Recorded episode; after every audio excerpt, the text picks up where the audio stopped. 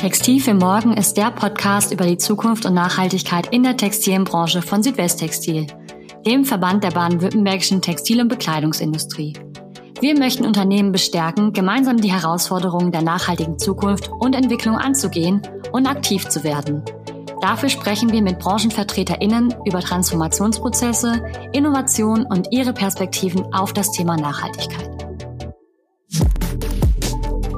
Hallo und herzlich willkommen zu Textil für Morgen. Ich bin Rebecca Rüth, Referentin für Nachhaltigkeit bei Südwesttextil. Wir sind der Arbeitgeberverband der baden-württembergischen Textil- und Bekleidungsindustrie und in der heutigen Folge werden wir ganz viel über Menschen sprechen. Denn bei mir begrüßen darf ich Anna-Sophie Göckerle.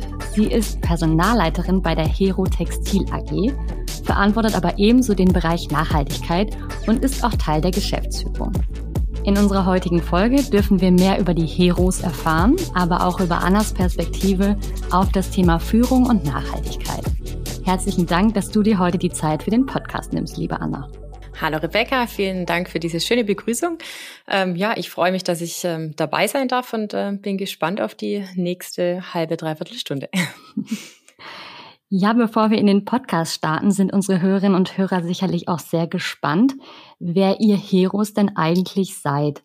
Erzähl uns doch einfach mal kurz, was ihr macht und wie du zu Hero gekommen bist.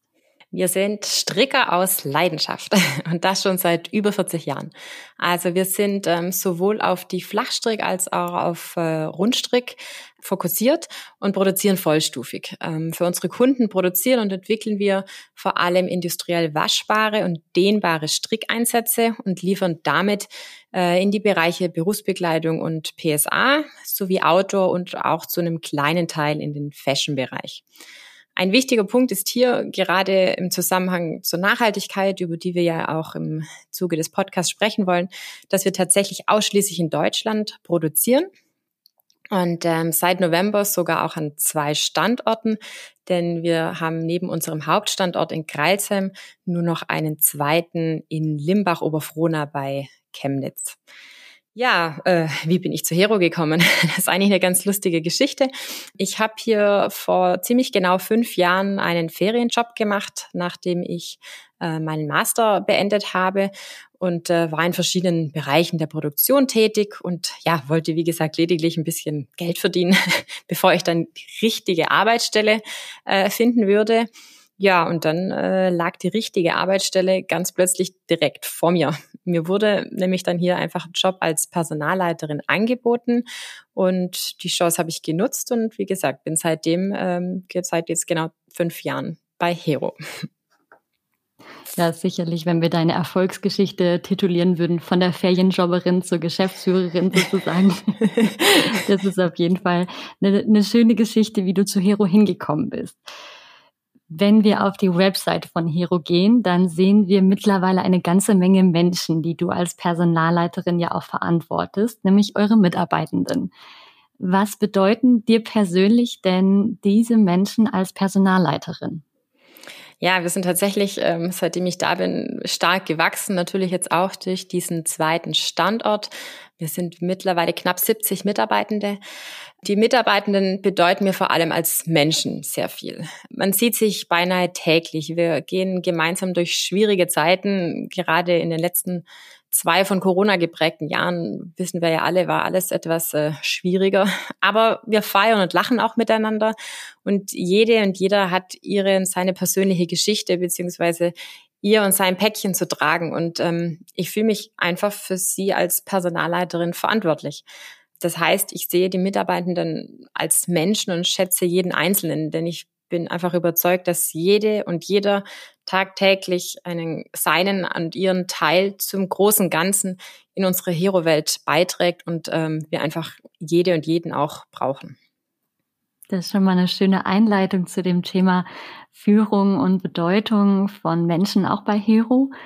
Und ähm, ich finde das sehr schön, wenn man nämlich auf der Website so ein bisschen über eure Heroes sozusagen drüber fliegt mit der Maustaste, dann sind eure Mitarbeitenden in Schwarz und Weiß zu sehen und erstmal sehr ernst, wie sehen die Kamera schon, also richtig straight ähm, im Porträt.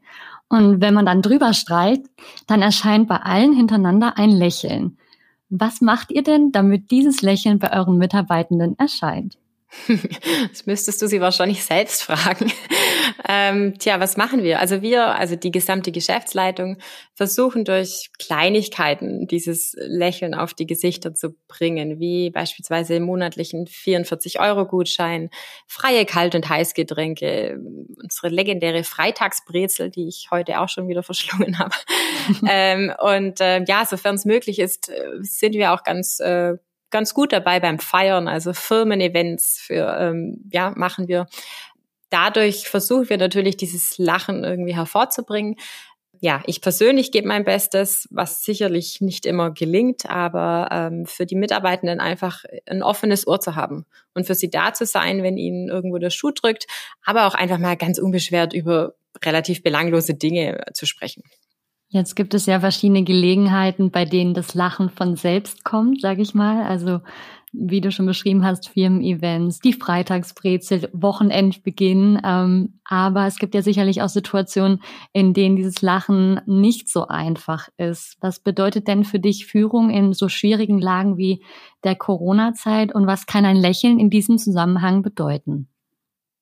Also in erster Linie bedeutet Führung für mich, dass ich eine Richtung vorgebe oder ein Ziel vorgebe, aber der Weg dorthin, also im Team zu finden und diesen auch zu gehen, diesen Weg.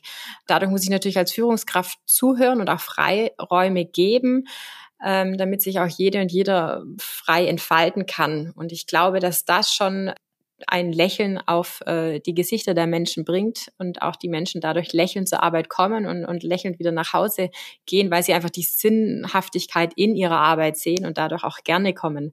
Und gerade mit Bezug auf Corona ist, glaube ich, gerade jedes äh, Lächeln irgendwie wichtig.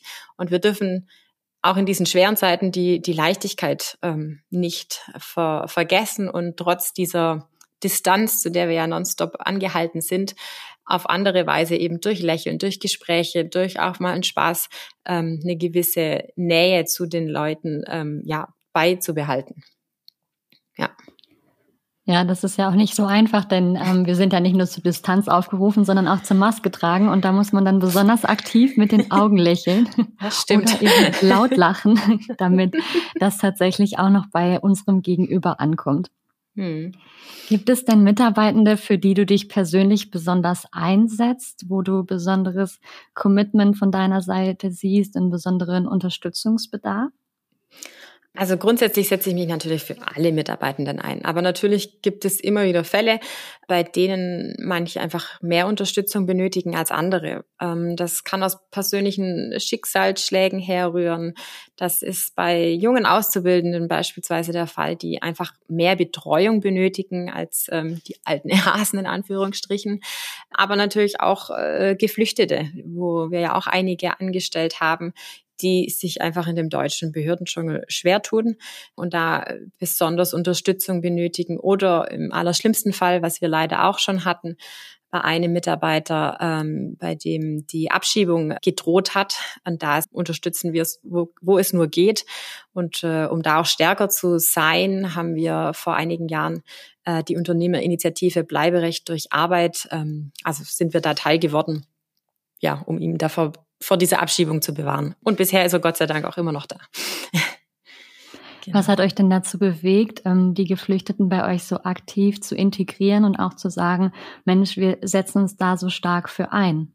Also zum einen meine oder unsere, also ich bin ja nicht allein, unsere ähm, eigene Wertvorstellung, dass einfach wir sind alle gleich, egal woher ich komme und für den Menschen einfach eine Chance geben wollen. Und es ist doch ganz egal, ob derjenige jetzt aus Eritrea, aus Bayern oder aus, ich weiß nicht, aus Syrien kommt. Wenn er gern arbeiten möchte und, und engagiert ist, dann ist er einfach herzlich willkommen bei uns im Unternehmen. Und da machen wir einfach, also machen wir keinen Unterschied. Das heißt, das Thema Gleichheit der Menschen, Chancengleichheit ist für euch bei Hero auch in der Geschäftsführung ein wichtiger Wert oder wie würdest du diese Werte nochmal zusammenfassen?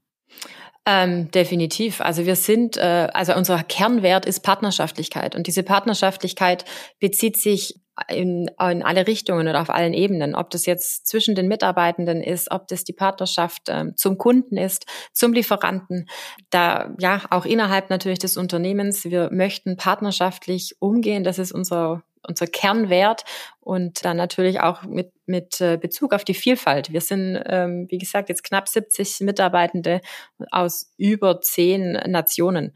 Und das ist ein schöner bunter Haufen. Und wie gesagt, das hat jeder eine Chance verdient. Und wir müssen auch was tun, damit es funktioniert. Und das ist auch unsere Wertevorstellung und unser Ziel, dass es funktioniert. Du hast das jetzt gerade so schön für euch zusammengefasst, hast dich aber ja auch, soweit ich das weiß, so ein bisschen generell mit dem Thema Personalarbeit, Führung in unserer Wirtschaft und Welt beschäftigt. Was muss ich denn hier gerade mit dem Blick auf das, was ihr bei Hero vorantreibt, im Vergleich in der Allgemeinheit verändern? Hm, das ist eine große Frage.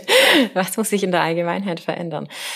Also erstmal sollte gerade aktuell die Spaltung der Gesellschaft, die meines Erachtens seit zwei Jahren enorm vorangetrieben wird von unserer Politik, irgendwie mal wieder Einhalt geboten werden. Ich, also da bin ich auch sehr, ähm, sehr erschüttert, was da gerade passiert. Und wir müssen näher zusammenrücken. Wir müssen das, das Bewusstsein über diese, diese Themen stärken. Ähm, ob es jetzt Vielfalt ist, ob es ähm, Generationendiversität ähm, ist, ob es kulturelle Unterschiede sind.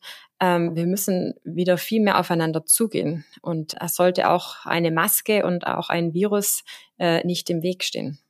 Auf Unternehmensebene bin, bin ich der, der Meinung, dass wir mehr zur Generationendiversität ähm, unternehmen müssten, weil wir sind eine alternde Gesellschaft. Wir haben alle Probleme mit, mit ähm, Nachwuchskräften, weil es einfach weniger gibt. Und wir müssen einfach alle Altersgruppen auch auf ihre Art wertschätzen und, und fördern. Beispielsweise durch spezielle Nachwuchsförderungsprogramme und auch Nachfolgeprozesse, ähm, wo ich dadurch einfach alle Altersgruppen, wie gesagt, wertschätze.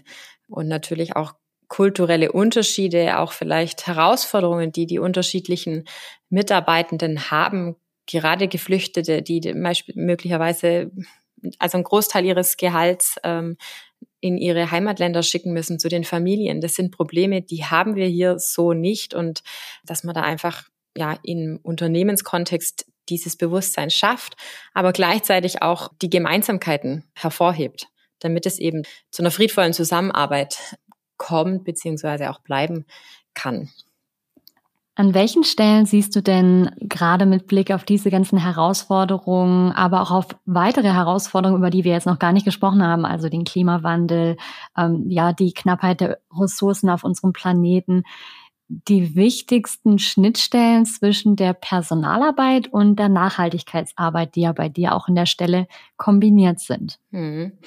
Ähm, also in erster Linie ganz klar in der Personalentwicklung ist eigentlich so, finde ich, die, die gute Schnittstelle, äh, weil wir eben gerade im Textilsektor diesen mit dem Fachkräftemangel zu kämpfen haben und durch ja, durch Personalentwicklung natürlich, die ich die Menschen fördern kann und dadurch auch den Arbeitsplatz immer weiter interessant gestalten kann und dadurch die Wahrscheinlichkeit schon steigt, dass die Leute auch da bleiben was einfach ja die Nachhaltigkeit im Unternehmenskontext per se ist, wenn die Leute, also wenn ich keine hohe Fluktuation habe, ähm, gerade auch in Bezug auf, auf äh, Wissensmanagement, ähm, was an dieser Stelle auch meines Erachtens sehr wichtig ist. In eurer neuesten Strickschrift, also eurem Unternehmensmagazin, ist ein nonverbales Shooting mit euch von der Geschäftsführung zu sehen. Ähm, das fand ich persönlich sehr toll, weil es auch ganz gut zu dem Thema Lächeln und Lachen passt, was wir heute so ein bisschen als roten Faden haben. Und auf die Frage nach eurem Fortschritt beim Thema Nachhaltigkeit sieht man ein Foto von dir, wo du dir so ein bisschen die Haare raubst ähm, und auch trotzdem immer noch lachst dabei. Wie würdest du denn euren Stand bei diesem Thema Nachhaltigkeit ja, nicht nonverbal, sondern jetzt hier im Podcast natürlich verbal erklären? Nun ja, ähm, vielleicht verzweifelt, euphorisch, hoffnungsvoll. ähm, ja, das Bild soll ausdrücken, ähm, dass wir noch viel vor uns haben beim Thema Nachhaltigkeit. Denn ja, für uns da ein doch ja eher kleineres Unternehmen, ist es schon schwierig bei der, oder haben wir schon Schwierigkeiten bei der Konzepterstellung und der Strategieentwicklung zum Thema Nachhaltigkeit.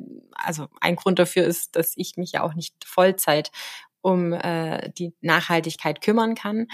Wir haben Ziele oder dieses große Ziel, was wir seit Jahren haben, dass wir eigentlich unsere komplette ähm, Produktion, wir verarbeiten ja zum größten Teil Polyestergarne, dass wir das komplett umstellen auf recyceltes Polyester ja, das ist immer noch unser Ziel und unsere große Vision, aber das gelingt uns bis dato eben auch nur teilweise weil sich das Garn einfach anders verhält im Vergleich zum Virgin Garn und äh, momentan die Preise auch äh, ja, wahnsinnig in die Höhe gesprungen sind und das natürlich wiederum keiner bezahlen möchte. Aber trotz dieser teilweise Verzweiflung sind wir eben auch euphorisch hoffnungsvoll, Warum? Weil wir beispielsweise für das Jahr 2019, 2020 sind wir CO2-neutral geworden.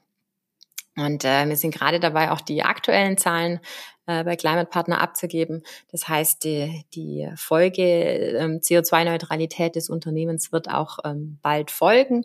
Und da sind wir natürlich super stolz drauf, dass wir das geschafft haben. Auch beim Thema Recycling kommen wir trotz aller Hürden auch vorwärts. Wir haben erste Kunden, die ähm, bereits Recyclingartikel abnehmen. Wir sind mittlerweile GAS zertifiziert und ähm, haben, wie gesagt, machen auch Fortschritte. Also wir sind grundsätzlich auf einem guten Weg, aber ähm, ja, es ist halt eben auch noch ein langer Weg und ähm, manchmal leider etwas schwieriger als als gedacht. Ja. Aber ich glaube, das ist ein ganz natürlicher Prozess für das Thema Nachhaltigkeit, dass es auch immer wieder Schritte vorwärts, rückwärts, seitwärts ran gibt, die man ja. so machen muss. Das ähm, stimmt. Du hast jetzt gerade schon so ein bisschen das Thema Produkt, ähm, Recycling, aber auch euren Standort ein bisschen angeteasert. Vielleicht kannst du uns nochmal zusammenfassen, welche Facetten das Thema Nachhaltigkeit generell bei euch hat, also wie ihr das für euch definiert ja, es ist, wird bei uns eigentlich sehr vielfältig oder vielseitig verstanden. Natürlich zum Bereich Ressourcenschonung und nachhaltige Produktion, also ob wir jetzt nur eben in, in Deutschland produzieren, dass wir versuchen, auf Recycling-Artikel umzustellen, dass wir auch unser Virgin Gun äh, innerhalb Europas beziehen. All diese Aspekte, aber eben auch die ökologische Betrachtungsweise, wie es eben durch die Klimaneutralität und ähm, auch die soziale Nachhaltigkeit, also dass wir uns sowohl vor Ort hier ähm, engagieren, aber eben auch unser Engagement in, in, in Kamerun beispielsweise. Du hast es vorhin schon erzählt, dass ihr mit euren Gestricken ganz viel auch in die Workwear und Outdoor-Bereiche also sprich in den sehr aktiven Bereich der Bekleidung reinliefert.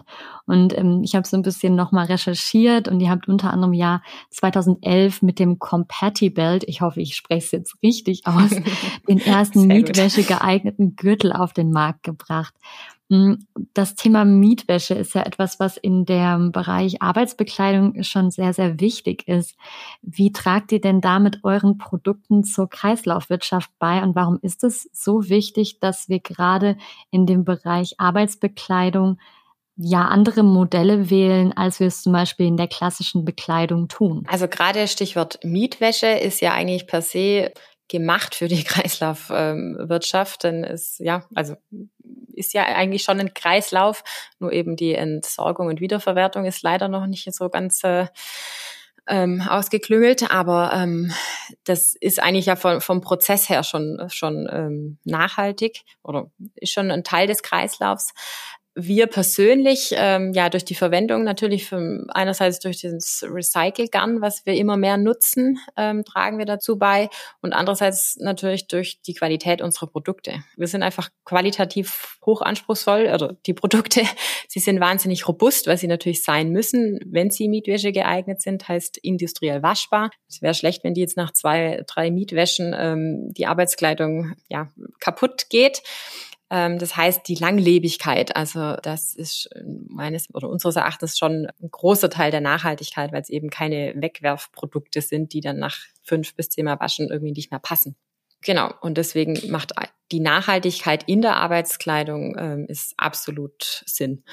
Ähm, und wenn wir einfach mal überlegen, wie viele Menschen tagtäglich Arbeitskleidung tragen, ist es besonders wichtig, hier auch noch viel mehr in diese Thematik, in nachhaltige ähm, Stoffe und Materialien zu investieren und auch weiter zu forschen, was es einfach noch für nachhaltigere Produkte gibt, die auch diesen Anforderungen der, der Mietwäschen standhalten. Und damit können wir meines Erachtens sehr, sehr viel bewegen noch in diesem Bereich.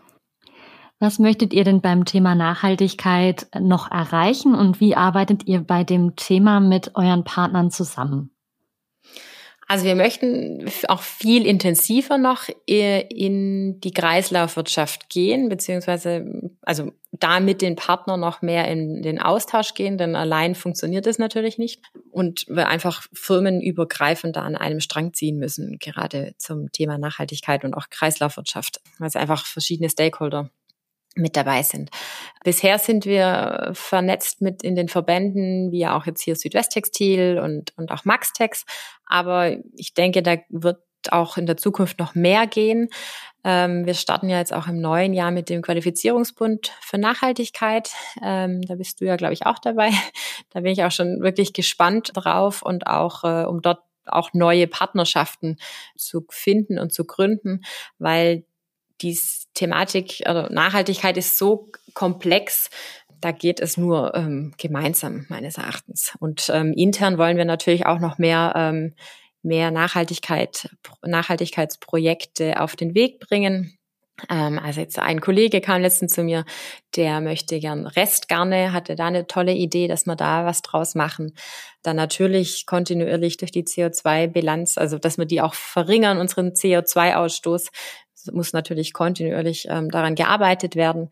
Und ähm, so das nächste ähm, Ziel eigentlich schon für Januar ist, dass ich so einen kleinen Nachhaltigkeitsteam ins Leben rufen möchte, weil bisher bin ich eigentlich so der Lone Ranger bei der Nachhaltigkeit. Jetzt von eurem Unternehmenslevel ähm, aus nochmal in die gesamte Industrie geblickt. Was ist da der Punkt, wo du sagst, an diesen Stellen muss sich insgesamt noch ganz viel verändern, damit wir in Richtung der Erreichung der 17 Ziele für nachhaltige Entwicklung bis 2030 kommen? Also in erster Linie muss sich das Bewusstsein muss geschaffen werden für eine nachhaltige Produktion und auch für nachhaltige Produkte. Wir dürfen Nachhaltigkeit nicht als einen trendigen Marketing-Hype ähm, verstehen, was ich leider das Gefühl habe, dass das bei der ein oder anderen äh, Firma so ist. Wir müssen es einfach wirklich ernst, also einfach, nein, wir müssen es wirklich ernst nehmen, denn es geht um die nachfolgende Generation. Es geht um unsere Kinder und unsere Kindeskinder und auch um uns. Ich meine, so alt sind wir jetzt auch noch nicht. genau. Und diese, und dabei muss aber auch eine Bereitschaft da sein oder auch entstehen, gewisse Preise auch für nachhaltige Ressourcen zu zahlen. Wir können nicht ständig von Nachhaltigkeit sprechen und dann doch wieder alles aus Billiglohnländern beziehen, wo die Arbeitsbedingungen und Umweltstandards den unseren nicht im geringsten entsprechen. Also unsere Masken sind ja auch wieder das beste Beispiel. Wir müssen allesamt viel mehr den Blick auf das Mögliche werfen und nicht auf das, was scheinbar nicht geht. Ich finde, es geht ständig um, um Verbote, um Verbote, was, was dürfen wir nicht mehr, um das, um beispielsweise das Klima zu schützen. Ja, aber warum versuchen wir es nicht von der anderen Seite, um zu sagen, okay, was, ähm, was gibt's denn für Innovationen? Was können wir machen, äh, um diese Herausforderung des Klimawandels beispielsweise, äh, um diese Herausforderung meistern zu können?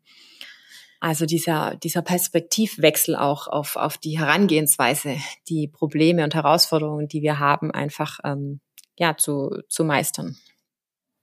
Dann kommen wir zum Abschluss der Folge vielleicht nochmal ähm, zu einem Herzensprojekt von euch. Bei der Vorbereitung auf diesen Podcast habe ich, ja, wie vielleicht schon so ein bisschen rausgekommen ist, ein bisschen auf eurer Website gestöbert und auch in der Strickschrift. Und dabei ist mir neben der Galerie eurer lächelnden Mitarbeitenden vor allem ein Bild im Kopf hängen geblieben. Es zeigt dich nämlich im Good Shepherd Home im Kamerun. Ja, du hast es vorhin nämlich, glaube ich, schon so ein bisschen erwähnt, dass das so ein, eines der sozialen Projekte ist, um das ihr euch kümmert. Wie ist es denn zu diesem Projekt gekommen? Das ist äh, tatsächlich eine sehr schöne Geschichte. Ähm, Larissa Meyer, also eine Freundin der Familie Ulrich, ähm, war dort nach ihrem Abitur für ein soziales Jahr und danach hat sie bei Hero einen, einen Ferienjob gemacht und äh, mit einigen Kollegen darüber gesprochen. Und diese Kollegen wiederum waren so begeistert und sind dann äh, zu unserem Chef, also Christoph Ulrich, gegangen und haben ihn gebeten, dass er einen Teil ihrer Überstunden an das Waisenhaus ähm, spendet. Und Christoph war dann natürlich auch begeistert und hat dann die Überstunden doppelt, beziehungsweise die Spende verdoppelt. Und äh, ja, das war dann der Anfang unserer Zusammenarbeit. Wie engagiert sich denn Hero mittlerweile für das Waisenhaus und wie unterstützt ihr genau? Ähm, es gibt monatliche, also eine monatliche finanzielle Unterstützung sowie auch auf Anfrage bei Sonderprojekten. Also wenn irgendwie ein Auto benötigt wird oder ein Bauprojekt ansteht, da unterstützen wir, wie gesagt, finanziell und natürlich auch ähm, zu Weihnachten gibt's immer eine, eine Sonderzahlung in Anführungsstrichen für Weihnachtsgeschenke für all die Kinder ja, wa was wird mit den monatlichen ähm, Mitteln gemacht? Äh, die fließen in beispielsweise in die Hühner- und die Schweinezucht, ähm, weil das Waisenhaus sich weitestgehend selbst versorgen kann. Ähm, es wird natürlich auch in Bildung, Bildung investiert oder beispielsweise in Wasser- und Hygieneprojekte. Ähm, momentan ist die Situation leider sehr schwierig, beziehungsweise eigentlich schon seit einigen Jahren. Denn ja, die Region ist geprägt vom Bürgerkrieg und nun natürlich auch von Corona, so dass wir leider vor Ort momentan nicht sein können. Aber wir haben eine sehr enge Partnerschaft mit äh, den Verantwortlichen vor Ort. Also habe eine WhatsApp-Gruppe mit den Jungs und ähm, ja, und wenn es eben Bedarfe gibt, ähm, dann, dann sind wir im Austausch und gucken, was wir machen können. Du warst ja selbst auch schon vor Ort. Was war dein Erleben dort und was hast du mitgenommen? Ja, das war ein unglaubliches Erlebnis. Also wir hatten, wie gesagt, vor, ähm, dass wir, dass ich jedes Jahr hinfliege. 2019 war ich das erste und dann leider das letzte Mal dort. Ich war auch nur zwei Wochen dort, aber ähm, selbst diese kurze Zeit war unvergesslich ähm, all die Kinder, die sich einfach nur gefreut haben, dass man da ist und ähm, die trotz ihres Schicksals ohne Eltern aufzuwachsen oder gar verstoßen worden zu sein, ein Strahlen im Gesicht haben, es ist einfach unbeschreiblich und ähm, gerade daraus und aus den Gegebenheiten vor Ort habe ich ähm, einiges mitgenommen. Ähm, insbesondere, dass wir hier in Deutschland ähm, vielleicht nicht immer alles so ganz ernst nehmen sollten. Und wenn nicht alles perfekt ist, dann ist eben nicht alles perfekt, weil wir trotzdem noch viel, viel mehr haben als, als so viele andere auf dieser Welt und ähm, dass wir damit zufrieden sein sollten, auch mit dem, was wir haben. Und ähm, manchmal habe ich das Gefühl, wir haben wahrscheinlich zu viel, dass wir vergessen haben, die Dinge auch wirklich zu schätzen. Ja, das ist auf jeden Fall ja sehr berührende Worte von dir, finde ich, weil das wirklich ja schön zusammenfasst, was, glaube ich, jetzt auch gerade zum Ende des Jahres uns auch immer noch mal vor Augen geführt werden sollte, dass wir eigentlich sehr, sehr dankbar sein müssen über unsere Situation und über unsere Möglichkeiten. Mhm. Ja. Das passt dann auch zu meiner letzten Frage. Wir zeichnen diesen Podcast am Jahresende auf. Und ich wollte dich einfach nochmal fragen, wofür du im vergangenen Jahr besonders dankbar warst und worauf du dich im neuen Jahr freust. Ja, ähm, ich bin dankbar dafür, dass ich trotz dieser Krisenzeiten ähm, einen sicheren und spannenden Arbeitsplatz habe und natürlich trotz der Herausforderungen und Probleme und auch Anstrengungen es ein sehr spannendes Jahr war. Und ich bin dankbar dafür, dass ich mir selbst, also mir persönlich treu geblieben bin in meinen Werten, trotz einer Politik, die ich glaube vorher schon angesprochen habe, die meiner Meinung nach gerade das Land und die Gesellschaft eher spaltet, als sie zusammenhält.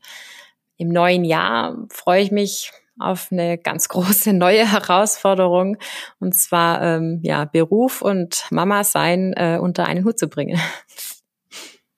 Ja, wir sind uns ganz sicher, dass du diese Herausforderung sehr gut meistern wirst und wir auch da dann ganz viel von dir lernen können. Vielleicht machen wir dann in äh, ein bis zwei Jahren einen neuen Podcast zu dieser Herausforderung.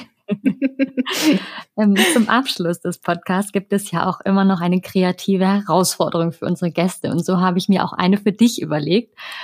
Du engagierst dich sehr viel und bildest dich auch fortlaufend weiter. Ähm, wenn du die Möglichkeit hättest, nochmal eine völlig neue Kompetenz zu erwerben, so ganz äh, neben allen Herausforderungen, die du so im Alltag bewältigst, mit einem Zeitbudget, das ähm, du nicht irgendwo anders wegstreichen musst, ähm, welche Kompetenz wäre das und wo würdest du sie gerne einsetzen? da habe ich tatsächlich eine relativ schnelle Antwort parat. Und zwar, ähm, ich war vor, kurz vor Corona war ich in äh, Südafrika und habe mich in das Tierreich dort verliebt. Ähm, und ich würde wahnsinnig gern eine Ausbildung als Rangerin machen. ähm, das ist eine Ausbildung, die geht für über ein Jahr. Also ich habe mich schon informiert. ist ist äh, wirklich spannend. Ähm, warum? Weil ich glaube, dass wir ähm, aus dem Tier, also ich glaube eigentlich, dass es nichts Nachhaltigeres gibt als das Tierreich und wir Menschen noch wahnsinnig viel davon lernen können und ähm, ja, das eine, eine, eine Superkraft wäre, wenn wir mehr ähm, auf die Tiere schauen würden. Sehr schön. Also damit hast du nicht gerechnet, oder? Damit habe ich nicht gerechnet. Nein.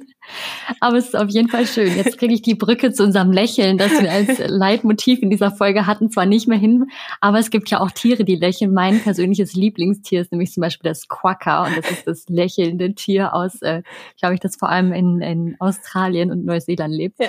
Und äh, das, jetzt habe ich die Brücke wieder. Juhu. Siehst du, meinst ist der Delfin, der lacht auch. Sehr gut. Guck, also verabschieden wir uns von dieser Folge mit einem Quacker und einem Delfin. Dir, Anna, ganz, ganz vielen Dank für deine Zeit heute, für diesen Podcast. Ganz viel Erfolg für das neue Jahr, für die gesamte Hero-Familie und auch für dich Dankeschön. und deine Familie. Und ähm, genau, vielen Dank und bis ganz bald. Vielen Dank auch an dich und für diese tolle Einladung. Hat mir sehr Spaß gemacht. Bis zum nächsten Mal. Tschüss. Das war's mit dieser Folge von Textil für Morgen, dem Podcast über die Zukunft und Nachhaltigkeit in der Textilbranche von Südwesttextil. Das dazugehörige Projekt und damit auch dieser Podcast werden gefördert durch den Fonds Nachhaltigkeitskultur des Rats für nachhaltige Entwicklung. Weitere Informationen rund um das Projekt und die Möglichkeiten, sich zu beteiligen, sind unter www.textilfürmorgen.de zu finden.